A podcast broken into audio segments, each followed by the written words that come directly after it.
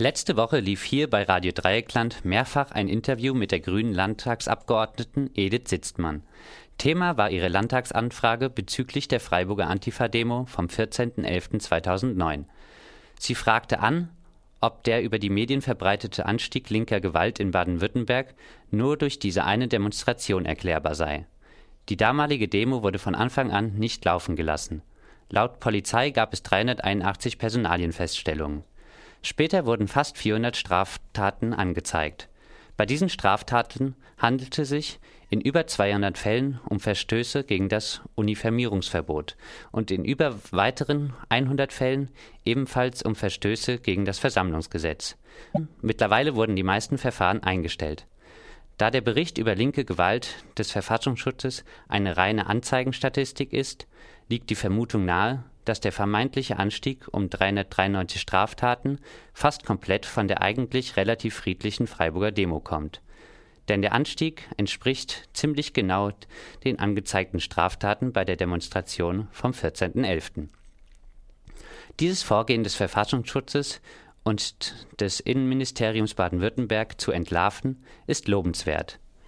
Nicht aber die von Edith Sitzmann getroffene Aussage, sie sei gegen jeden Extremismus, denn damit bedient sie sich mal wieder den unsäglichen bürgerlichen Extremismusbegriff, also kurz gesagt der Gleichsetzung von links und rechts. Aus gegebenen Anlass also noch einmal ein paar Worte zum Extremismusbegriff.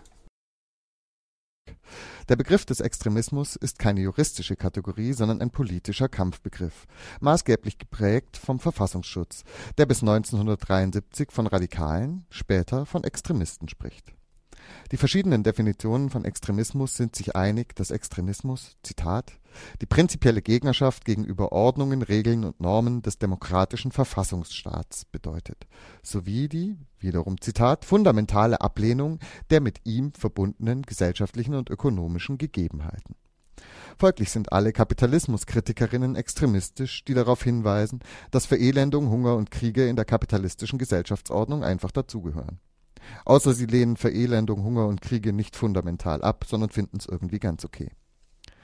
Der Politikwissenschaftler Hans-Günther Merck definiert Extremismus gar als Zitat, eine gegen die Wertvorstellungen einer Gemeinschaft von Menschen gerichtete Verhaltensweise.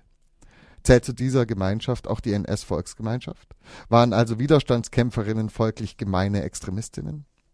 Kurz gesagt, der Extremismusbegriff gehört in die Tonne der Extremismusbegriff geht von einer normalen Mitte aus, und wer von Extremisten spricht, verortet sich zuallererst mal selbst in dieser imaginären Mitte. Die hier konstruierte Mitte der Gesellschaft wird dabei freigesprochen von Rassismus, Antisemitismus und Co. In der Mitte der Gesellschaft kann so etwas ja nicht vorkommen. Mensch muss sich aber nur die Wahlkampfreden von Politikerinnen und Politikern quer durch alle Parteien anhören, um zu wissen, dass dieses Phänomen sehr wohl in der bürgerlichen Mitte der Gesellschaft Platz hat. Vor allem aber die durch den Extremismusbegriff vorgenommene Gleichsetzung von rechts, links und neuerdings oft noch islamistisch schreit zum Himmel. Hierzu noch einmal unser Redakteur Nils. Es sind nicht die Linken, die ihre politischen Gegner bedrohen, Migrantinnen angreifen oder Obdachlose erschlagen.